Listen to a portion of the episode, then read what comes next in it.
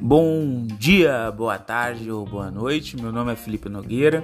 É, vamos para mais um giro de notícias nessa quinta-feira, 14 de novembro de 2019, com as principais notícias aí para de mercado para você e para os seus investimentos, tá? Agenda do dia a gente vai ter algumas é, informações importantes agora pela manhã. A FGV ela vai divulgar às 8 horas, tá? O IGP, tá? O Índice Geral de Preços. O Banco Central divulga às 9 o IBC, que é o Índice de Atividade Econômica, de setembro, tá? E a Fiesp vai divulgar às 11 horas o nível de emprego. Tudo importante aí para a gente saber se de fato o Brasil é, deve ter um, um melhor semestre é, em 2020, o primeiro semestre de 2020. Tá? Notícias do mundo.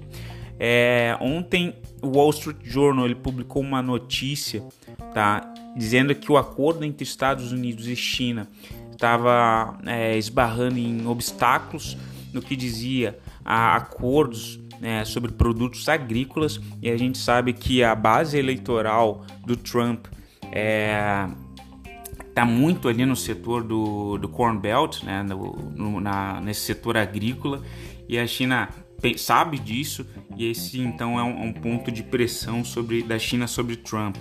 Uh, apesar da forte queda ontem tá, do Wall Street, teve também o, o Jeremy Powell da, do Federal Reserve, ele, ele falou em entrevista é, alguns pontos importantes, tá? É, dizendo que a gente, a gente, os Estados Unidos está tendo uma expansão sustentável da atividade econômica. Né? E trouxe alguns números. Isso fez com que o S&P 500 ele também caísse quando teve a notícia do Wall Street, mas depois subisse depois da fala do Powell. Tá? E aí ele avançou 0,07%.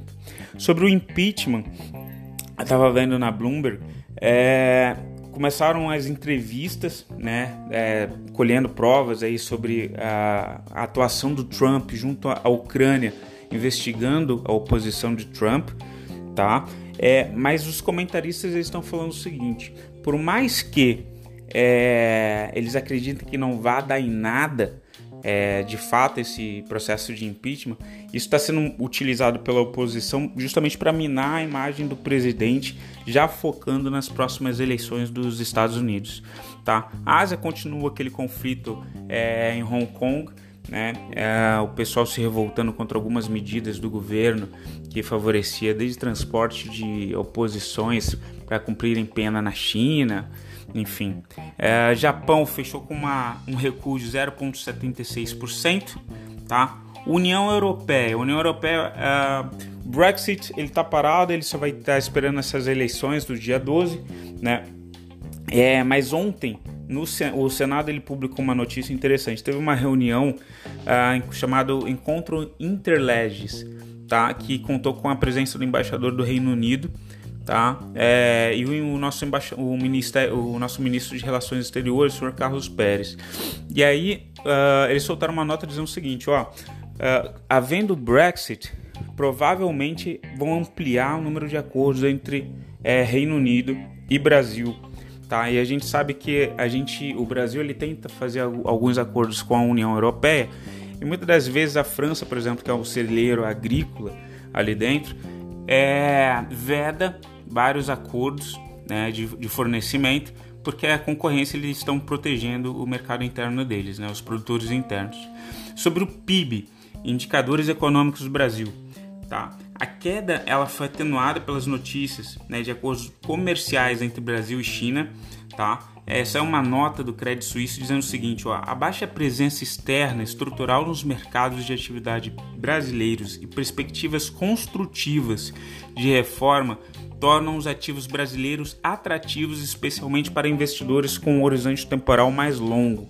Tá? Então, o Credit Suisse está acreditando que é, tem uma janela de oportunidade grande. Ontem foram é, assinados 14 acordos comerciais entre Brasil e China. Eu vou trazer os mais importantes. Tá? Isso pode refletir positivamente a longo prazo tá? É, para o nosso PIB. Os acordos eles falam basicamente o seguinte, tá? Os principais. É uma transferência de pessoas condenadas, tá? É, isso não tem um impacto muito grande. Um, um, importante, né? Um segundo que eu anotei aqui, serviços de diversas áreas vai ter uma cooperação tá? Então, é, troca de intercâmbio, mão de obra, tecnologia, na parte de serviços, isso é importante. A parte de transportes também teve um acordo firmado na linha de transportes e a gente sabe que a atuação da China na África, por exemplo, a, a China, para quem não, não sabe, está fechando vários acordos na África e está construindo linhas para escoamento da produção, né?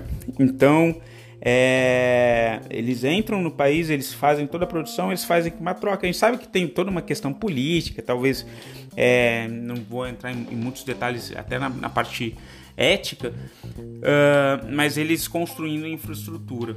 Tá? É, teve um outro acordo também na parte de medicina tradicional, complementar e integrada, tá? o que visa provavelmente redução de custos nessa área para a gente, cooperação de assuntos de é, relacionados a, a, investimentos, facilitando investimentos de lá para cá e de cá para lá. Isso é super importante. Tá? Intercâmbio cultural e audiovisual também foi firmado um. E outro bem importante, que é quase 30% do nosso PIB, acordos na linha de agricultura, tá projetando para 2019 e 2023, tá? Então, acordos importantes foram firmados antes e possivelmente isso vai refletir na bolsa de hoje.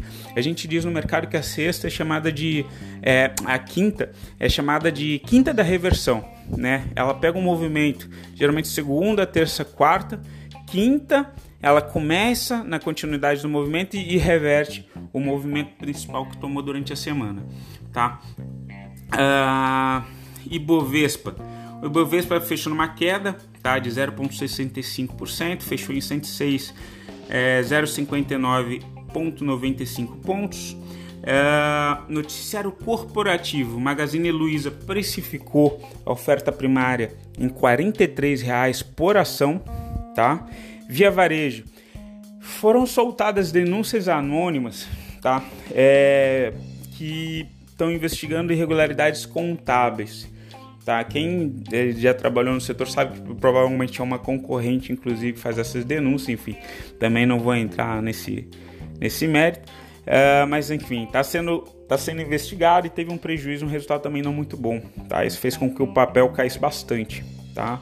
É, Petrobras, tá? Ela perdeu 0,37%, tá? Teve uma queda, apesar da alta do preço do contrato futuro de petróleo. Então pode ser que ela reverta hoje também, tá? Ser 3, ser educacional tá avaliando entrar na educação básica, tá? E expansão em cursos livres. É importante isso porque a gente sabe que o, Brasil, o governo federal tem essa postura de sair é, e ampliar a concorrência, é, fomentando a atividade da iniciativa privada. Isso pode favorecer ser 3. Febasa teve um resultado líquido de 144 milhões no terceiro TRI, é uma queda pequena de 3% e ela tem uma, uma perspectiva que ela ganhou uma ação judicial referente a ICMS na base de cálculo de piscofins. Tá? Então ela está com caixa muito grande, pode inclusive ter incorporações nesse setor.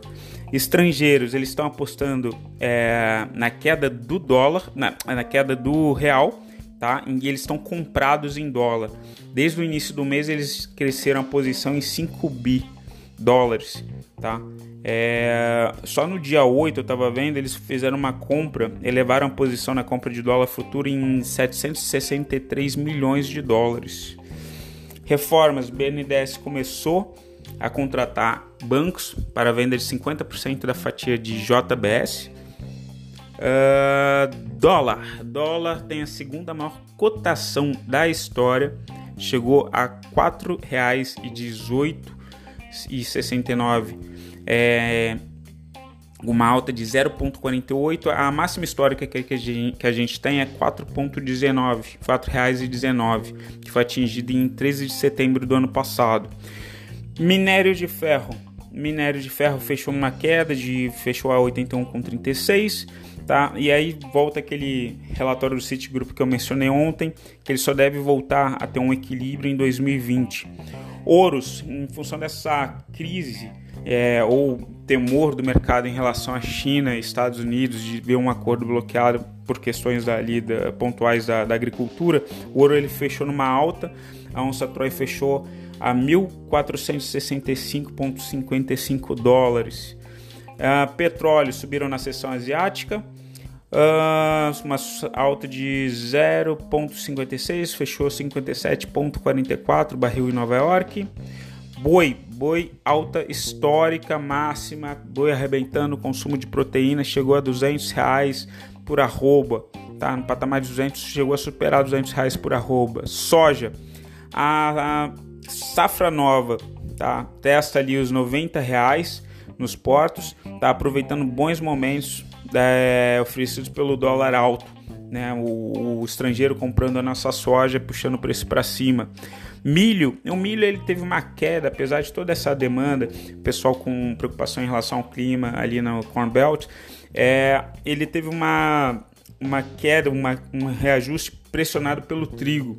Né? Eles têm uma correlação é, muito positiva e aí o trigo caiu porque a safra do trigo deve ser boa, ela não deve ser tão afetada. Café arábica fechou com uma alta de 275 pontos na bolsa de Nova York, correndo, correndo, vamos lá para a gente fechar. Ah, um ponto importante: fundo imobiliário. Eu coloquei uma notícia, dá uma lida, TB Office os sócios, os, os cotistas, tá? Eles estão questionando várias estratégias do fundo da venda de um ativo, valor do ativo, vale ler a reportagem no Infomani. Mais notícias ali em www.liberta.com.você. Bom dia, bons trades e bons negócios. Abraço, pessoal. Tchau, tchau.